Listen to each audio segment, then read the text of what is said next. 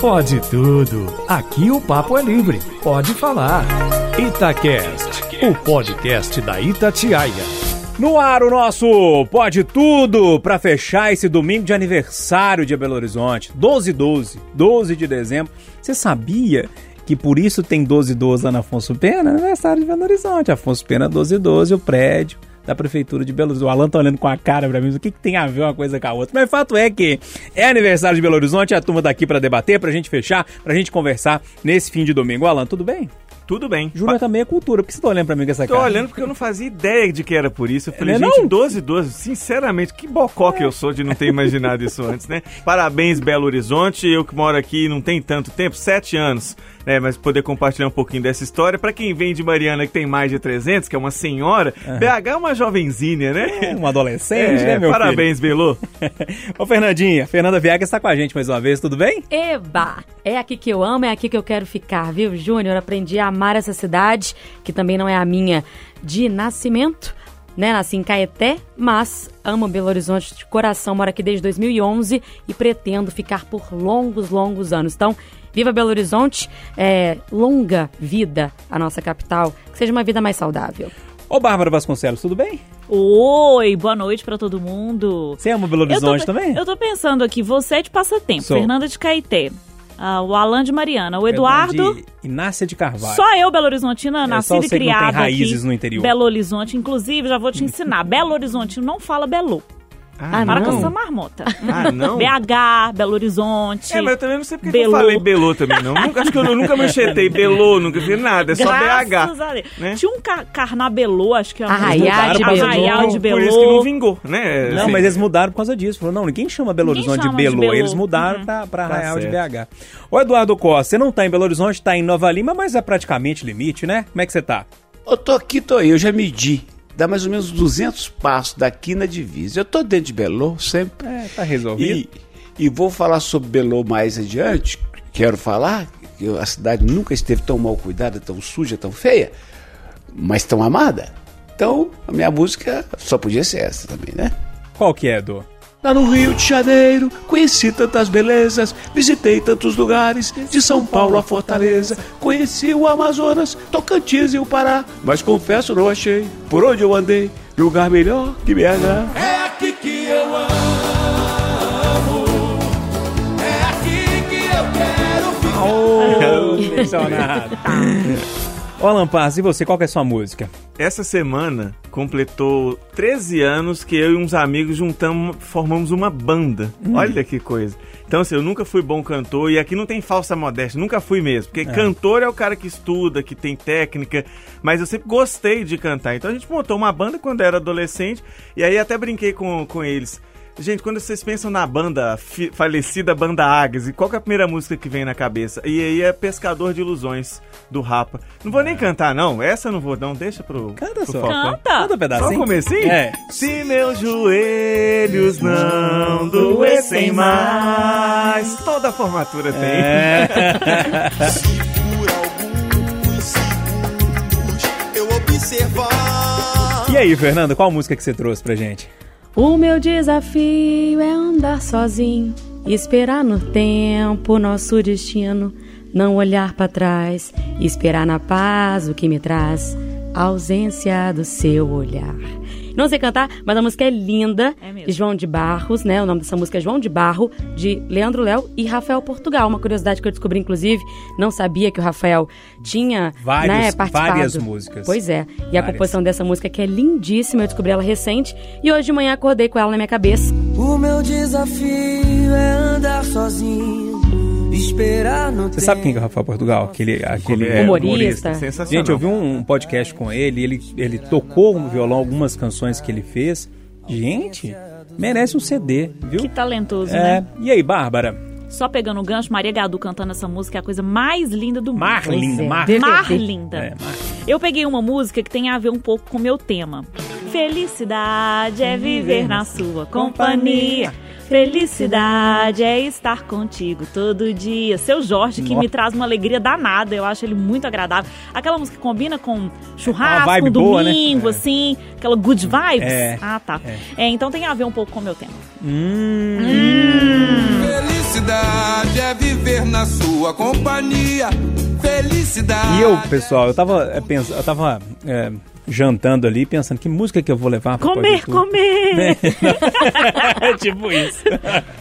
Mas eu comi um belo bife de boi com um pouquinho de batata, arroz, feijão e salada. Sabe aquele prato brasileiro? Gosto desse som, acabava, eu não consigo aprender. E aí, do nada, assim, eu entrei no YouTube, eh, apareceu pra mim J Quest.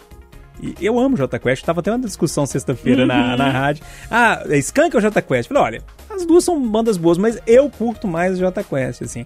E tem uma música deles, é- não é, não é antiga não, é música nova. é, que é mais ou menos assim, eu também não sei cantar muito bem, não, não sei o, o ritmo dela, mas assim, ó. O melhor lugar do mundo é dentro de um abraço, pro mais velho ou pro mais novo, pra alguém apaixonado. O melhor Pode tudo, agora é pra valer, né? Aquele negócio de musiquinha, cantar, não. Agora é pra dar um chute na canela, dedo no olho, enfim. Ô, Eduardo, mas eu vou começar com você hoje. Ó, a, a, a, a pessoa, aquilo, a coisa que eu mais amo sou eu mesmo, né? Eu, eu me amo. Depois de mim, depois de eu, que essa, essa dúvida vai permanecer enquanto a gente viver, né? Mas diz que eu é quando eu sou o sujeito, então é depois de eu, certo, seu João? Certo. Depois, depois de eu mesmo, da minha família, do meu trabalho, a coisa que eu mais amo na vida é Belo Horizonte. Mas amo de paixão e conheço como pouca gente, porque por 40 anos eu fui. Primeiro, entre 11 e 14, 15 anos, eu fui boy. E eu pagava as contas pro meu patrão. Então eu conheci o Rio, o centro, ah, por inteiro.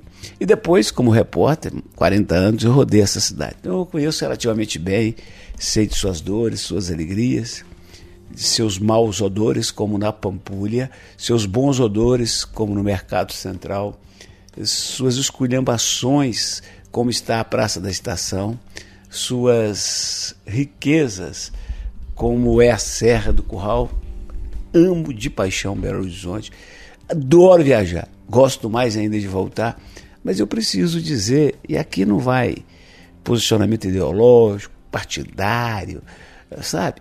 É, primeiro que Belo Horizonte carece de alegria. Depois que nós tivemos um prefeito aqui chamado Maurício Campos, nós não tivemos um prefeito alegre. Um prefeito que fala assim: vou jogar pra cima, gente, vamos. Não, não, não. Um é deprimido, outro é mal-humorado, o outro é elite. Nenhum deles, nenhum deles passeia pela cidade tranquilamente. E se algum dos amigos na mesa pensar diferente, por favor, diga. Nunca vi um prefeito eh, interagir com essa cidade. E de uns tempos para cá, juntamos eh, o politicamente correto, juntamos ah, situação difícil que se agravou com a pandemia, juntamos um prefeito que quando eleito falou que não ia fazer nada e parece que vai cumprir, pelo menos nesse tocante a cuidar da cidade. E a gente tem uma Belo Horizonte suja, fedorenta, maltratada.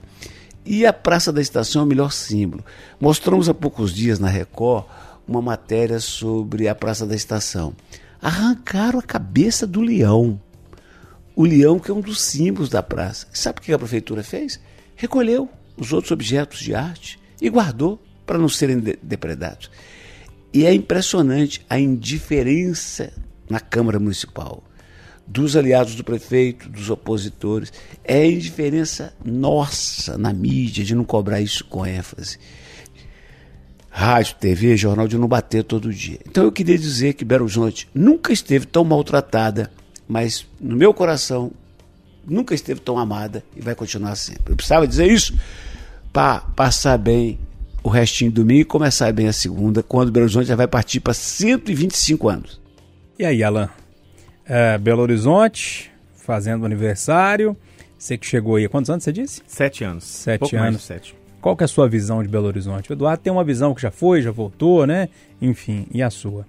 Nesse tempo que eu tô aqui, é, eu concordo com o Eduardo que eu nunca vi a cidade tão suja quanto ela tá agora. É, pode ter tido em outros momentos, igual eu falei, eu vim pra cá em 2014. Mas tem dois pontos do- de, de BH que acho que é triste falar isso, que são vistos como símbolos. O Eduardo falou da Praça da Estação, a Praça 7, inclusive, eu tenho medo de passar na Praça 7 em vários horários. E na Praça da Rodoviária. Praça Rio Branco, né? Eu ia falar a dela. Praça Rio Branco. Eu tenho É, eu sei que muita gente vai ficar ouvindo em casa e falar, ah, mas que preconceito. Não, gente, eu sinto muito, é, é o que eu sinto. Eu tenho medo de passar na Praça da Rodoviária em vários momentos. Eu só passo lá tenso, apressado, corrido para poder evito sempre que dá, quando não tem jeito, tem que parar o carro em algum estacionamento fazer alguma coisa, eu passo sim é, tenso, porque assim, as pessoas que lá estão, é, elas carecem de muito cuidado, de muita atenção, e de, outra, de outro lado, a gente que está ali passando, que está vivendo e que olha muitas vezes com indiferença, também é, carrega ali um, um estereótipo, uma sensação de que naquele entorno está tudo feito errado não tem policiamento direito, não tem cuidado direito com as pessoas, não tem limpeza, não tem lei, não tem regra, que aquilo uhum. naquela meiuca pode tudo. E no pior sentido do termo, que aqui o pode tudo é, é, é. outro, mas lá qualquer coisa que você fizer vai ficar por isso mesmo. Então eu evito passar, isso é muito ruim, porque recentemente meus pais estiveram aqui e eles do interior, que não vêm muitas vezes, os dois caras assim, assustados. Nossa, meu centro de BH é é feio, né? Bagunçado, né? É, é avacaiado, né? Como a gente fala. Uhum. E é. Só que é, e, e Belo Horizonte tem tantas praças, além das praças tradicionais. Eu adoro ir na Praça do Papa. Eu gosto do Parque Municipal, que ficou fechado tanto tempo, mas é um lugar que eu sempre gostei de ir. E nos bairros, a gente tem muitas praças legais em bairros. Lá no Floresta mesmo tem uma praça, uma praça que chama Negrão de Lima, Comendador Negrão de Lima. A pracinha pequenininha, tem uns IPs quando tá na, na época. Então, se assim, tem muito lugar bonito para você aproveitar e tem vários cantinhos que são acolhedores, aconchegantes para a gente que é do interior, traz esse clima. Mas para mim, desses símbolos do centrão de BH e tão perto ali do 1212, como você falou há hum. pouco, tão, tão largados, tão jogados. E o pior, como disse o Eduardo, não tem perspectiva nenhuma de que isso vai mudar a curto prazo, não. Hum, é. E aí, Fernando, você também que não é Belo Horizontina, chegou aí em BH, como é que é a sua visão da, da cidade? Pois é, é Júnior, pior é que a minha visão foi de que as coisas foram piorando, foram regredindo, né? Eu esperava que a cidade fosse só crescer e embelezar, mas não é o que eu vejo. Hoje, que eu ando mais pelo centro, principalmente depois que vim trabalhar aqui na rádio, é, eu vejo também muita sujeira. Essa região aqui da Lagoinha, do Bonfim, é uma destruição sem fim, assim, né? As pessoas estão largadas, as ruas estão sujas, imundas, e aí eu acho que uma coisa leva a outra. Essa sujeira traz uma insegurança. Você fica com medo de andar na rua. E eu acho que é porque você vê um cenário ruim, um cenário cinza, as coisas mal cuidadas, largadas, e parece que ninguém está olhando, ninguém está percebendo. Como assim? Tem cocô na rua o tempo inteiro. Você tem que andar olhando para o chão para desviar. As calçadas são quebradas, são irregulares. É, eu, eu, assim, gente, eu tenho. Eu tô falando de uma pessoa que tem muito tempo que não passa a pé no centro de Belo Horizonte. Não tenho passado a pé por lá. Mas eu mudei para Belo Horizonte em 2005. 2005. E eu trabalhei é, na rodoviária durante um tempo. Então eu conheço muito bem aquela região ali, os meandros, as ruas, enfim, aquela região lá do Baixo Meretrício, uhum. perto da rodoviária, enfim, né? Eu conheço muito aquilo ali. Eu fico vendo vocês falando, é, pode estar pior, tá? Porque eu tô falando com vocês que eu não tô vendo. Mas isso tudo que o Eduardo falou, o Alan falou, a Fernanda disse também, é, eu via lá atrás também, do mesmo jeito. Pode estar bem pior agora mas sempre foi assim aquele lugar lá, sabe? Então, assim, é um problema crônico que a gente tem há muito tempo e eu concordo com vocês, né? Passa prefeito, passa prefeito e ninguém resolve. E esse também parece que não vai resolver. E a gente não pode perder essa oportunidade de estar cada vez mais é, ocupando os espaços da cidade. Uhum. Teve uma época aí para trás, alguns poucos anos, que tinha essa, esse incentivo, né, para que a gente tomasse as ruas, para que a gente ocupasse os espaços públicos, as praças. Hoje, quem senta numa praça e fica tranquilo? Uhum. Quem caminha, assim, em qualquer horário sozinho, né? E essa opção a gente acaba que não tem, mas seria bom se tivesse. Fala, Du. Eu, eu juro, quando eu tinha 11 anos, eu trabalhando no Hotel Londres, eu saía da Santos Dumont e vinha tomar ônibus na Paraná. É, a praça da rodoviária, o entorno da rodoviária, você tem razão, sempre foi isso, uhum. daí para pior. Assim como o túnel que liga ali a, a Praça da Estação à Rua Sapucaí, certo? Sabe qual que é o problema, Júnior? É que hoje o centro tá todo assim. Entendi. Uhum. Uhum. É, é um, o problema tá maior, é, né? É, e aí, Bárbara, você é a única Belo Horizontina aqui. Espero que você esteja aqui para defender a nossa cidade. É, eu ia começar falando que eu tenho coisas boas demais é. para falar de BH. Aliás, com certeza todos nós temos, né? Os problemas são grandes, a gente sabe da grandíssima parcela das autoridades, do poder público, mas eu também culpo a gente, o povo aqui de BH, porque o patrim... a gente tem aquela sensação de que o patrimônio público não é de ninguém. Patrimônio público não é, é, é, é da prefeitura. Patrimônio público. Ah, pirulita Praça 7? Então não é isso, tá pichado, é meu. Não, patrimônio público é nosso. Então é dever nosso também de cuidar e de cobrar fiscalização, cobrar limpeza, cuidar desse patrimônio, porque minha mãe sempre fez esse parâmetro, esse paralelo comigo quando me criando, né? Ainda criança, adolescente. Você não joga lixo no chão porque você joga em casa. Se você jogar em casa, eu não vou te xingar, então você não joga lixo no chão. E a gente vê a facilidade que muitas pessoas têm de sujar a cidade é, e, não, e não se preocupar. Ah, tô comendo uma banana aqui? Tuf, joga a casca no chão. Então, realmente, o centro é muito sujo. Como o Eduardo disse, aquele baixo centro ali sempre foi a área mais mal cuidada do centro de BH. Agora o centro de BH inteiro tá daquele jeito. E eu tenho também uma relação antiga com o centro, porque o meu pai sempre trabalhou no centro da cidade. Meu pai hoje tem um restaurante na rua Curitiba, bem ao lado ali da Galeria Ouvidor. Antes já trabalhou na rua São Paulo, então eu cresci passando pela Gal- Galeria Ouvidor, almoçando no centro, andando pelo centro da cidade. Mas eu nunca assim, tive aquela sensação de pertencimento com o centro da cidade. Eu sempre morei na região ali do Cachoeirinha, do Ermelinda, mais lá perto da, da região da Pampulha, então eu sempre me senti mais como cidadã Belo Horizontina passeando pela Lagoa da Pampulha do que propriamente dito no centro. Mas eu tenho um amor por essa cidade, isso que o Eduardo falou de que a gente viaja, a gente tem oportunidade de viajar pelo mundo, mas dá uma alegria tão grande hoje, né, viajando de avião, voltar ali, descendo em Confins e ver Belo Horizonte, ou é, quando também viajava de ônibus, chegar na rodoviária e falar, ufa, tô em casa. Porque BH é isso, É. né? Eu vou pra, a gente vai pra tudo quanto é lugar, mas eu, aquela sensação de que fala, ai, pronto, agora eu tô em casa. Você voltou, você viajou o mundo, mas pronto. Ufa, cheguei, esse lugar Vou aqui usar é o meu. meu banheiro. Esse lugar aqui é meu, exatamente. E assim, só pra compartilhar rapidamente também outras lembranças, minha família nunca foi de viajar para outros lugares, então nas minhas férias escolares era sempre zoológico, que infelizmente é outro exemplo péssimo de falta de cuidado, os- o, mato grande, as casas dos bichos mal cuidadas, enfim, outro péssimo exemplo disso, mas a minha infância inteira foi lá. Guanabara, nossa, minhocão, aquilo lá é um patrimônio que o dia que, sei lá, cismarem de tirar o parque daqui, eu vou ficar muito E eu chateada. não conheço Guanabara. Você precisa andar no Minhocão. Apenas isso que eu te digo. E o Parque das Mangabeiras, porque era muito comum num dia. O que, que o Eduardo tá rindo? Você Eu vai- achei Ah, não. Eu sabia que ele ia levar Ah, isso não. pra Eu debaixo. achei. Eduardo, eu, eu tô minha tentando, memória eu tô tentando segurar o riso aqui, Eduardo, vai. Eu quase chorando aqui com a minha memória afetiva, ver a risada do Eduardo. Ah, nem viu. Mas enfim, pra fechar, o Parque das Mangabeiras, o piquenique que eu sempre fazia também com os meus pais por lá. Então, assim, falar de Belo Horizonte é falar da minha vida, da minha história, das minhas férias, mas que, claro, precisa de melhorar e muito. Ixi, Ô, Eduardo, remata aí. Ah, é isso, é isso. Olha, ficou evidente. Quem é daqui como a Bárbara, quem chegou depois como nós, amamos. A geografia ajuda, o clima é espetacular, o céu é o mais bonito do mundo. Mas a gente, a gente não tá cuidando. E isso dói meu coração, seu Jônio. Alan Passos, quando você me. Quem não conhece o Pode Tudo ainda, tá chegando aí ligando, o que que acontece? Ninguém sabe do tema de ninguém. O único que sabe sou eu, porque eu preciso ali é, dar uma, uma redirecionada. Quem vai falar primeiro, quem vai falar depois. E o frescor da opinião é que traz isso pro Pode Tudo, que traz essa espontaneidade pro Pode Tudo.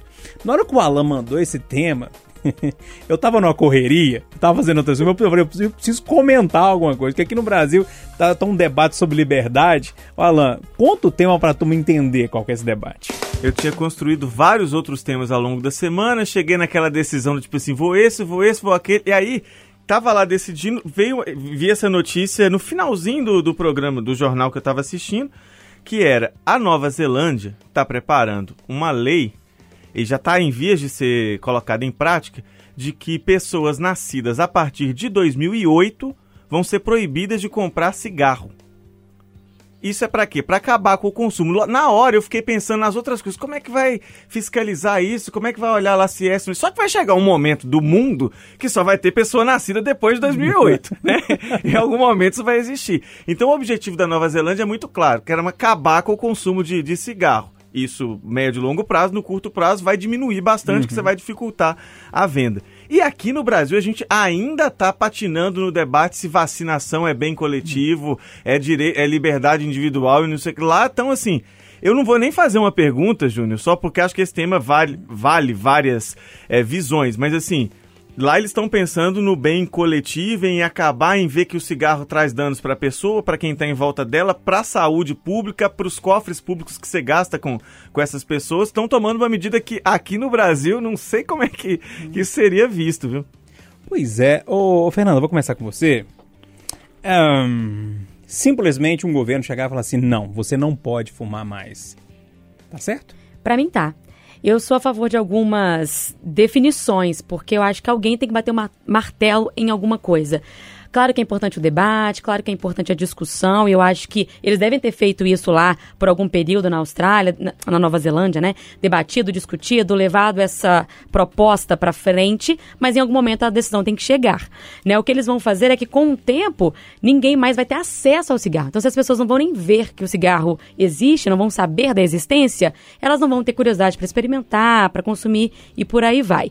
Quando é uma coisa de consenso como essa, de que faz mal para todo mundo e para a cadeia inteira, por que, que a gente ainda está avaliando se, né, se deixa ou não? A única brecha que você pode pensar é que quem produz isso vai deixar de ganhar com isso, mas está ganhando em cima do prejuízo da maior parte. Então, para mim, já tem a resposta. Ô, Eduardo, é, quando proíbe, não pode acontecer como aconteceu com a maconha, ou seja, proíbe a maconha e a turma dá um jeito do contrabando, dá um jeito de fumar escondido? É, mas é, veja só, eu já há, há décadas que eu já admito a ideia de que se você discutir uma legalização bem, bem regulamentada, você diminui o tráfico, o crime, essa violência toda que nos cerca. Mas eu que fumei 30 anos, sei o que o cigarro fez comigo, e ele me mataria se eu não parasse aos 43. E eu que depois de 21 di- anos de parada, aos 64, quando achei que o pulmão estava limpo, a Covid veio e sujou de novo, pelo menos em parte, eu sou muito a favor da Nova Zelândia, muito contra o cigarro e tenho certeza que as boas cabeças daquele país do outro lado do mundo vão encontrar formas de misturar a ordem com a conscientização e vai dar certo. Melhor isso do que a gente ficar pitando, que é um veneno. E é bom, viu, seu Júnior? Ô, Bárbara, e aí, a minha liberdade individual de querer ou não fumar? Se fosse o ministro da Saúde, ia falar: é melhor ter liberdade do que ter pulmão. Pra que pulmão? É verdade, é Ai, ai, verdade. gente. Mas aí, tá certo ou não tá? Eu acho que a lei por si de proibir, ela não vai funcionar. Tem que ter uma campanha de educação, de conscientização do porquê o cigarro não é bom, porque ele deve ser banido. Com certeza, se essa lei foi tão discutida, eu estava lendo aqui enquanto o Alan estava falando, ela só vai ser implementada em 2027. Então, uma pessoa com 14 anos não vai poder comprar cigarro com, com 60 anos em 2073. Eles estão pensando numa outra geração. É. Não é nem para atingir quem está aqui agora, é uma outra geração que vai vir completamente com uma outra educação. Se a gente hoje não tem um senso coletivo, a gente tem que educar para que a geração que vem tenha esse senso coletivo que a gente não tem. A gente está tendo que implorar para que as pessoas tomem vacina e explicar que não é por conta de mim apenas, é para que a gente alcance um bem coletivo. Então, se a nossa geração já é burra, intolerante, ignorante, a gente tem que educar para que a próxima não seja assim. Alan, no dia que você for lá em Passatema visitar, a gente, se a lei começasse a vigorar aqui no Brasil, a gente não poderia fumar aquele pitinho de paia para espantar os mosquitos. Arremata aí pra gente. Não ia poder. Eu fiquei com inveja da Nova Zelândia, porque, como a Bárbara falou, eles estão pensando no futuro. Vai ter chiadeira? É claro que vai. Eu não, não pesquisei a fundo como é que é o grau de, de fumo na Nova Zelândia. Para eles estar tomando essa decisão, é um assunto que incomodou o governo, incomoda pelo menos parte da sociedade lá. Eles estão pensando em um futuro nas novas gerações, mas a certeza que eu tenho é que no Brasil não funcionaria porque a turma daria um jeito de produzir, de comprar cigarro, e aí ele sendo feito, vendido de forma ilegal, aí que ia ser pior ainda, de pior qualidade, a turma que, que fumasse ia ter menos e menos direitos, então assim, é, aqui não funcionava não, mas a minha admiração para Nova Zelândia e um país que pensa em sociedade de forma coletiva, muito diferente da nossa. Turma, então é isso. Liberdade ou não? Temos direito ou não temos direito de mandar você parar de fumar? Resumindo a prosa, eu até tentei provocar a turma aqui, mas eu acho que a Nova Zelândia está muito é certa mesmo. Pode tudo, já debatemos Belo Horizonte, já falamos eh, de liberdade, cerceamento de liberdade, de fumar ou não, enfim. E a Fernanda eh, Viegas trouxe um daqueles temas que a gente gastaria, eu acho que umas duas horas pra debater. Aquele negócio meio filosófico, sabe? Manda, Viegas.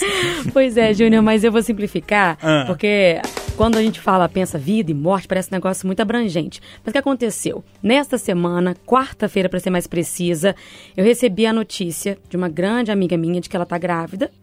Então, assim, aquela felicidade, aquela alegria, né, de que vai vir uma nova vida é, por aí. Mas no mesmo dia, algumas horas depois, um amigo me contou, me ligou e disse que a mãe tinha falecido. No mesmo dia eu recebi essas duas notícias, aquilo mexeu muito comigo e nos outros dias seguintes eu fiquei pensando muito sobre isso, né? O tanto que a, a gente está no meio disso aí, a gente não tem controle sobre isso, né? E será que eu queria ter controle? Fiquei pensando, né? De, de eh, saber quando isso vai acontecer e tal. E ao mesmo tempo, a sensação de que o tempo está nos engolindo, né? Tá passando tudo muito rápido, né? As pessoas estão crescendo, se desenvolvendo e a gente está perdendo também as pessoas. Parece que ai meu Deus, se eu não fizer as coisas todas e o tempo não dá, e, e essa sensação horrível, assim. Então, é, eu tenho refletido muito sobre isso, assim. Será que o tempo está nos engolindo, a gente está correndo, a gente está conseguindo apreciar uma nova vida que está chegando, a gente consegue passar bons tempos com, as- com aqueles que a gente tem e ama, ou a gente perde e vê que não fez nada? É, vocês têm refletido sobre isso também? O fim do ano provoca isso em vocês? Ou só fatos como esse, esses que aconteceram comigo durante a semana? Isso tem nome, né? Quando a gente para pra refletir no fim do ano, é a depressão de fim de ano, né? depressão do fim de domingo, né? Já começa a, a ver o que que passou, o que que tá chegando. Começou Faustão lascou, né? É, ô Bárbara, a, a Fernanda propõe uma discussão que eu, eu dizia já, adiantar para vocês, que é filosófica, né? É, entre essa relação da vida e da morte, nessa dicotomia, enquanto alguns estão nascendo, os outros estão morrendo, os outros estão vivendo, os outros estão passando fome, alguns têm, têm de mais, outros têm de menos. É, é, é um assunto que quando a gente começa a mergulhar nele, é, dá uma angústia. Nossa, como dá. É, Uhum. Acho que a gente, acho que eu falei até no Pode Tudo. A gente tem uma certeza na vida que é que vai morrer e mesmo assim não se prepara para ela, né? Uhum. E a Fernanda perguntou se a gente reflete por isso, sobre isso. A morte, quando alguém perto de mim morre, é que me faz Uhum. é, pensar sobre isso. Porque aí a correria do dia a dia vai acontecendo, né? O trabalho, a internet, os afazeres. Aí a gente esquece que a gente vai morrer, que a gente pode morrer a qualquer momento. Acho que a gente estava falando sobre a Marília Mendonça quando isso aconteceu. É, quando eu citei isso. Então a gente não fica pensando né, na morte, a gente vive como se a gente não fosse morrer. E meu pai até brinca, Bárbara, você acredita que gente que nunca morreu tá morrendo? É. E todos nós vamos, então a gente deveria viver realmente todos os dias. É um clichê, mas a gente deveria viver todos os dias sabendo que vai morrer. Não, a gente não faz isso. É, a gente deveria pensar mais. Eu confesso que eu não penso, porque sabe aquela coisa assim, nossa, se pensar atrai? Eu, eu não consigo pensar na morte de pessoas muito perto de mim. Isso me dá uma angústia que, eu, que assim, não cabe. E minha mãe sempre fala: você tem que pensar. Isso vai acontecer. A gente não sabe a hora. Só de falar me dá. Já tô, você escutou, né? Eu engolindo seco. porque a morte traz isso pra gente. É, Eu não sei nem muito falar sobre, porque é uma angústia muito grande que traz. Pois é, eu, eu detesto pensar que eu vou morrer, gente. Detesto. Toda vez que eu penso em morrer, eu penso que eu tô dando dentro de um- do caixão, debaixo da terra. Ai, que ruim, É lógico né? que eu não vou ver isso, né? Mas assim, eu, eu, eu fico me imaginando, assim, com os bichos comendo a minha pele, sei lá. Eu, eu, eu tenho agonia de pensar em morte. Eu lido bem com a morte. As pessoas morrem próximo de mim, é lógico que eu me compadeço, enfim, é, me emociono, mas eu lido bem, normalmente, com a morte. Mas a minha morte eu não gosto muito de pensar, não. E aí, Alan? Você que tá num momento de vida, né? Que tem neném chegando por aí. É. Como é que você, como é que essa relação dentro de você deve ter mudado um pouquinho? Mudou e esse ano não foi com essa situação da Fernanda que a Fernanda relatou de no mesmo dia, mas no começo do ano a gente teve a situação de perder minha avó. É, e há muito tempo que não acontecia na minha família de perder é, familiares assim de, de um grau tão próximo. E no intervalo de três anos foi assim uma tia muito jovem, muito jovem e a minha avó. Assim. Então isso já me fez pensar assim é é, porque a gente, e aí a gente tô dizendo muito por mim, você vai pensando que o natural de morrer é quando você já tá mais velho. E aí quando morre alguém mais velho e é da sua família, te impacta do mesmo jeito, você não para pra ver, ah, mas já tava mais velho. Não, você não pensa assim. E quando morre alguém que é muito jovem, isso mexe comigo de uma forma assim que eu não sei explicar. Eu fiquei várias semanas pensando na na morte da Marília Mendonça, tem hora que. E eu pff, nunca encontrei com a Marília. Imagina quem, quando morre alguém jovem que a gente convive. Você fica com dificuldade de aceitar. E toda vez que eu vou pensar que isso vai acontecer comigo porque é inevitável, e aí eu tenho a mania de querer controlar as coisas que estão acontecendo ao meu redor. E aí quando cai na a ficha de não, isso aqui, você vai controlar, meu filho. Não, não, nem Não vai não, porque assim, o que você vai, o que vão fazer com você, o que vai acontecer depois, tanto físico quanto plano espiritual, e aí assim, mas tá aí o que que acontece? Então, eu não gostaria de saber quando é que eu vou morrer, esse tipo de discussão. Muita gente fala, "Ah, eu queria saber. Jamais eu gostaria de saber, porque eu seria tomado de uma angústia muito, muito antes de chegar à morte em si. O que eu gostaria de saber, de verdade, o que me faz ficar pensando é o que, que acontece depois. Porque você tem várias explicações de acordo com a fé. A sua fé, digo por mim, vai mudando ao longo da vida. Eu antes acreditava numa coisa, passo a acreditar em outra. Tem hora que eu acho que eu não acredito em, em nada, e aí me culpo de não estar acreditando no que eu acreditava antes. Então isso eu gostaria de saber mais. Mas essa. Toda vez que eu fico pensando muito e que eu, eu caio nisso de, nossa, eu não vou conseguir controlar, me dá tanta angústia que aí eu me vejo obrigado a parar de, de pensar nisso. Eduardo, você deve ter visto algumas vezes é, um. Posso chamar de um talk show que passava na TV Cultura, que era do Aburjanra, e ele falava assim, Antônio Aburjanra, né? Se não me É. falha a memória. Isso mesmo. É, e ele perguntava assim no final: O que é a vida? E aí, Eduardo, parafraseando a Bujanra, eu vou te perguntar: O que é a vida? O que é a morte, Eduardo? Olha, eu vou, eu- eu- eu- essa minha fala vai ser tranquilizadora para todos vocês. Para você, Júnior, eu digo que vai demorar muito, mas no dia que você for, eu estarei lá firme e forte para dizer, Júnior, fica tranquilo que, os, que as bactérias estão de greve, tá? Para o Alain, eu quero tranquilizar. Alain, eh, não sofra. É uma passagem rápida e, como tal, indolor. Para Viegas, não sofra, Viegas.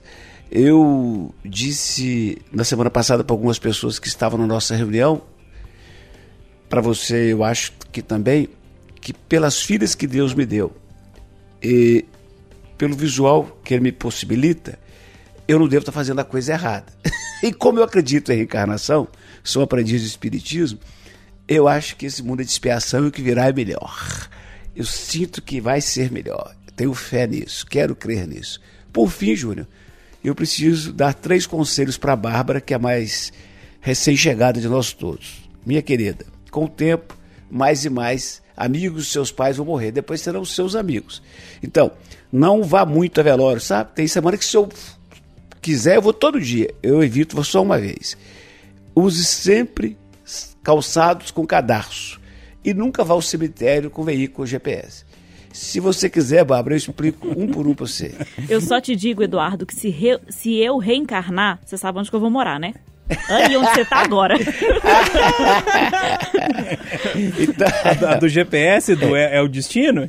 é, por exemplo, então vou explicar uma por uma para a Bárbara. Vai. Não vá muito velório todo dia, porque quem não é visto não é lembrado. a segunda, use sempre cadarço. Vai que amanhã alguém bate suas costas, chegou sua vez, você fala assim, vou amarrar o sapato, passa Viegas, entendeu? Fura a fila, Viegas. E por último, não vá com o GPS. Porque vai aparecer a, moça- a voz daquela moça sem alma para dizer assim: você chegou ao destino. Credo. Ô Viegas, pra fechar aqui, pra você arrematar, eu perguntei ao Eduardo, né? O que, que é a vida e o que, que é a morte. É, o Eduardo tentando resumir tudo que ele disse, né? Que a vida é boa e o que vem por aí é melhor ainda. Aí tranquiliza, né? Muito, muito, Júnior. Eu fico feliz, inclusive, que vocês entrem nas minhas loucuras filosóficas. É, até vão além do que eu imagino, do que eu espero quando eu trago o tema. Mas eu quero deixar aqui até para os ouvintes também pensarem sobre isso, assim, né? O que, que a gente está fazendo do tempo que a gente tem? Como estamos aproveitando aquilo que nos é dado? Como estamos curtindo as pessoas, né? Hoje eu dei tchau para meus pais que fizeram uma visita rápida para mim e meu coração ficou apertadinho assim quando eles foram embora. Eu detesto dar tchau para eles e eu faço isso há 16 anos, que a gente não mora mais na mesma cidade. Quando eu dou tchau para eles, meu coração se aperta, como se eu fosse perder o tempo que eu tenho com eles. Eu sei que não é verdade, porque eles são presentes, já mandaram até mensagens chega- que chegaram bem, né, na casa deles. É, mas é uma sensação que tem que aprender a lidar, aprender a até me dar força, inclusive, para quando eu estou junto, ficar melhor ainda com eles, sempre de muito bem ali, com muito amor. Ô Viegas, eu gosto tanto do Júnior, quando eu dou tchau pra ele agora, antes era duas horas, agora que é onze e meia, eu vou tão leve. Ainda mais que agora é 11 h né, Edu? Vamos sair em casa. tchau, Ju. Ai, ai. Ô, gente, não quer morrer, não? Eu também não. que desespero. Dá uma raiva de ficar pensando nesse assunto. Só um. Parabéns, eu Viegas. nunca gostei tanto de morte, gente, que quando eu era criança, contava que esse trem de loura do cemitério, cobre o pé, porque senão vai ter defunto, vai puxar seu pé. Até hoje eu não gosto desse trem. Ah, Não, e eu que não durmo sem camisa até hoje, que a minha bisavó falava assim comigo. Ó, não pode dormir sem camisa não, com o anjo da guarda sai do corpo. Calor danado, eu tô lá de brusa. pra ele não deixar ele embora. É. Isso mesmo. Ai, gente, reza, reza É. e consegue dormir bem agora no domingo à noite. Ai. Ô, turma, agora é o bloco derradeiro. É pra fechar o pó de tudo. A gente já falou de coisa séria, filosofou, riu, enfim. Xingou os governantes, fez de tudo nesse pó de tudo. Agora vem a Bárbara Vasconcelos e vai trazer um tema pra gente. Fala aí, Bárbara. E o pior é que não é um tema muito bom pra Ah. gente. Assim, é bom de discussão, mas não é pra gente ir embora Ah, saltitante. Mas vamos lá. o tema tava tão pesado. Hoje eu falei assim: vou deixar a Bárbara. Tô falando de felicidade, vou deixar a Mas Bárbara. dessa na felicidade que irrita Hum. o tempo inteiro, quero até saber se vocês acham que existe uma felicidade que irrita. Uhum. Eu estava lendo aula já. Achei que o estava- Eduardo ia falar alguma coisa. Uhum, existe. É, eu destaco esse tema que chamou atenção, que é a tal da positividade tóxica na vida, mas principalmente no trabalho.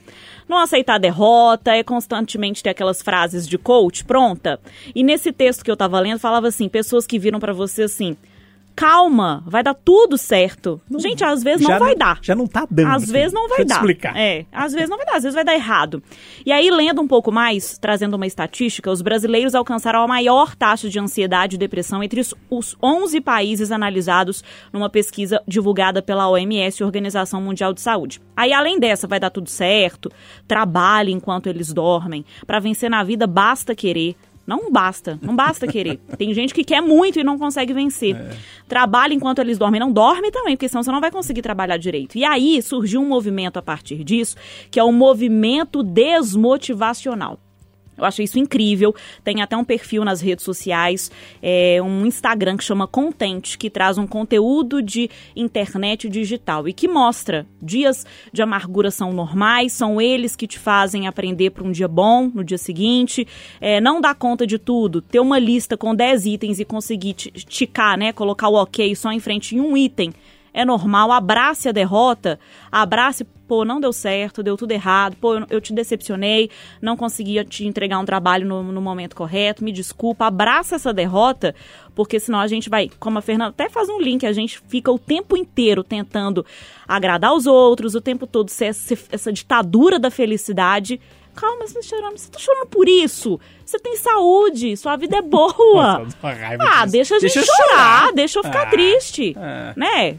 Te Eu- irrita. Eu, go- eu gosto de curtir tristeza, assim, sabe? Acho que a gente tem que viver as etapas. A pessoa que não vive as etapas dá problema. Tem alguns momentos da nossa vida, talvez você tá triste, alguma palavra de um amigo vai te ajudar mesmo. Mas que demais, demais, É. demais. Aperta nela. Nossa, Alan, você quer mandar um recado pra alguém? Não, não, é porque. Por é, é, eu falei vários. é, É porque ele foi lembrar. É. E, e, assim, eu. Não sei se foi eu que construí essas duas frases, se eu ouvi e aí depois adotei como minha. A gente vai declarar que são Mas suas. assim, eu não gosto, número um, eu não gosto da pessoa que fala o tempo todo, calma, vai ficar tudo bem. Eu gosto de quem fala, calma, eu tô aqui porque você precisar. Inclusive, se você não precisar. Porque às vezes, a pessoa só precisa que você dê espaço e tempo pra ela entender o que ela fez de errado, entender que o dia foi ruim porque foi ruim sem motivo, porque os outros, as conjunturas daquele dia fizeram com que todo mundo fizesse algo de incômodo para aquela pessoa, ou porque realmente é, foi, fugiu do controle. E tem dia que a pessoa, ela acorda amargurada. Quem aqui nunca acordou, tipo assim, velho, eu não estou me suportando. Então, assim, existe uma cobrança que você tem que ser feliz e que você tem que fazer o outro feliz o tempo todo. Se você acordou num dia é, péssimo, não é que você vai sair xingando todo mundo, mas quem tá com você convivendo, gente, tenta entender um pouquinho. Você tentou aproximar e a pessoa mesmo assim tá arredia, dá ela o tempo dela. E sobre reconhecer derrota, sabe? Eu acho que é muito importante. é, Essa é uma que eu não sei se eu peguei de alguém também. Quem não reconhece as próprias derrotas, fantasia os próprios acertos. Você fica vivendo de, de, de mentira, construindo desculpas para justificar uma coisa que às vezes é muito mais fácil reconhecer. Falhei, errei, deu errado, foi diferente do que eu imaginava, e aí você segue para uma outra empreitada, ou para aquela mesma coisa num outro momento, ou com aquela experiência você faz uma outra coisa, mas assim, nem tudo vai dar certo mesmo não. É, E eu tenho uma raiva, às vezes você vai ligar pra alguém pra reclamar do seu trabalho alguma coisa que aconteceu. Não quer dizer que eu odeio todo mundo, que eu odeio o lugar que eu trabalho, a pessoa fala assim, você tem que agradecer, porque Nossa, tem eu muita tenho uma raiva disso também. Com trabalho, hein? Eu tenho. Para com isso, sabe? E, e pra fechar, Júnior, eu sei que você vai concordar comigo isso É. aqui. Você chegou no plantão, Ah, 10 para 6 da manhã. Aham. Não vem com essa felicidade pra Não. cima da gente, não. Me Isso dá é bom chato dia, né? Ah, desculpa, chego feliz de madrugada. Eu sou feliz de madrugada. É, eu vou passar pra frente, porque Sou senão feliz eu vou falar que a pessoa... É, Nossa, fe- eu sou. Ah, eu sou do time do Júnior, eu não aguento essa... Próximo plantão que eu fizer Ué, com você, você tá vou chegar te mal-humorado? abraçando. Foi... Não, mas daqui a meia hora eu vou ficar mais feliz do que 10 para 6. É. Não, eu, eu chegava aqui duas horas na rádio, né, gente? Ah, é? Então, Aí- seis horas você tá ótimo. Aí, aí não, aí chegava 8 horas da manhã, a pessoa me dava um bom dia, parecendo que eu tinha de estar pleno que acordou há pouco. Não, eu tô cansado já. Deixa eu te explicar. Pra mim já é 5 horas da tarde, eu não tô feliz. Já aconteceu um monte de problema aqui, eu custei a resolver, então não me amola não. E aí o cara fala, você é ranzinza. Sou. E você é chato. né? É. É, Deixa eu. Eu não tô te incomodando, eu tô quiquitinho no meu canto. Mas enfim, Fernando. O que, que você acha dessa felicidade tóxica aí? Porque o meu é o contrário, viu? Eu começo bem e vou piorando, entendeu? De noite é que. Nossa senhora, se for pra estar um dia ruim, vai ser a noite que vai ser as patadas. Mas eu acho que falta verdade. Falta verdade nas relações, falta verdade ah, de aguentar ouvir a verdade também. Então eu acho que falta verdade nas relações e falta também se dispor, como a Alan citou ali, né? Se eu conseguir me dispor pra você, eu vou te oferecer aquilo que eu acho que você precisa e não aquilo que eu quero fazer por você, né? Porque senão também não adianta. Sou totalmente contra essa coisa de fingir o tempo todo ou querer ser bem resolvida e feliz o tempo inteiro. Acho que isso não funciona pra ninguém e a gente tem que parar de vender essa ideia. Essa ideia faz mal até pra gente mesmo. Ficar falando isso, sabe? Porque eu não sou uma Mulher Maravilha, não quero ser e que bom que eu não sou e não dou conta, assim. Não, não faz bem pra minha saúde, não faz bem pra minha cabeça e não faz bem pra quem convive comigo. A gente tem que ser real. Pois é, é, eu sou. eu, quando digo que eu tô com mau humor, todo mundo sabe, gente. Eu já fui uma Transparência que chama. né? O dia que eu tô feliz eu canto na redação, enfim. Eu, quando eu apresentava o Café com Notícias de manhã, eu tinha uma relação muito íntima com os ouvintes. Eu já começava o dia e falava, gente, meu pratinado tá colado hoje, tô cansado, tô mal-humorado, então vocês não me amolam muito, não. Vão conversar do negócio aqui, Eduardo rindo, porque ele escuta o programa. Tô falando mentira, Eduardo? Não, você pode até me, me xingar, mas É. xinga devagarinho. É, não xinga muito, não, que eu já tô um nojo. e aí, Edu, essa felicidade tóxica? Deixa eu te falar uma coisa. A gente leva a vida muito a sério, sabe? Quer dizer, eu sei que eu tenho que estar de pé todo dia, quatro e meia da manhã, para trabalhar. E Eu sei que agora que eu ganhei essa oportunidade ou essa responsabilidade no Rádio Vivo, a, a Viegas, a Thalissa, Maria Cláudia, Jaqueline Moro, todos nós juntos, todos nós juntos temos que fazer isso dar certo. Não tem alternativa, certo? Certo. Então tem que ser responsabilidade. Da mesma forma no outro emprego que eu tenho lá na Record. E em tudo na vida. Mas vai fazendo isso tudo de uma forma mais leve. E sempre acreditando que o passado ajuda, o futuro interessa, mas o presente é que vale. E eu acredito muito na força das palavras e dos pensamentos. Pensar legal, vai dar certo, vai dar certo, dá. Eu tenho uma notícia péssima para vocês, que aos 65 anos, se vocês estiverem plenos que nem eu trabalhando e vivendo com família, e tudo, vocês vão ver que não tem um dia que a gente não tem os três aborrecimentos, de manhã, de tarde, de noite. A- Assimila, toma alguma providência, tiver que tomar e passa por cima e ri. E outra coisa que eu aprendi, eu era muito de turma, sabe? De turma aqui, turma lá, e turma pra jogar bola, turma pra fazer samba, turma pra, turma pra tudo. Até pra namorar, a gente tinha que bando de jovens para namorar. Eu aprendi a diferença de solidão e solitude, aprecio muito a solitude, que é a hora que você bota a cabeça no lugar, pensa melhor. Para que, Papai do Céu, me faz escutar mais as pessoas de verdade quando elas estiverem falando comigo.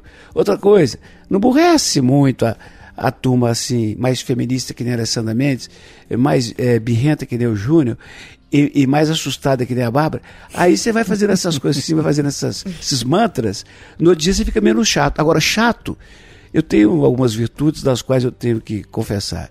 Chato, bonito, charmoso e modesto. Isso é para sempre. Ai, ai, eu adoro. Um abraço pra você, viu? Aproveita esse restinho de noite aí em Nova Lima. É, saúde Ah lá, lá vem. É, ô, Bárbara, um abraço, obrigado mais uma vez, viu? Um beijo, minha galera. Ô, Fernandinha, obrigado mais uma vez, viu? Gente, foi joia demais. Obrigada. O Alan Passos, papai do ano. Um abraço, obrigado mais uma Um vez. viu? abraço, velho. Foi bom até encostar na cerca. E aqui, vamos embora pra casa do Eduardo? Bom até Bom, encostar na partiu! cerca. É, né? Bora. É, Essa frase eu gostei muito. Eu adoro. Bom até encostar na cerca. Gosto disso. Gostou dessa, Nu? Eu, do- eu adorei de sábado com um amigo lá ia largar serviço às 11 da noite. Ele falou: volto. Eu falei: sem problemas. Você vai me receber? Não, vou estar dormindo. Ô, turma, vamos embora então? Eu, eu comecei com o Jota Quest dentro de um abraço. Acho essa canção linda. Eu fico ouvindo assim e tal.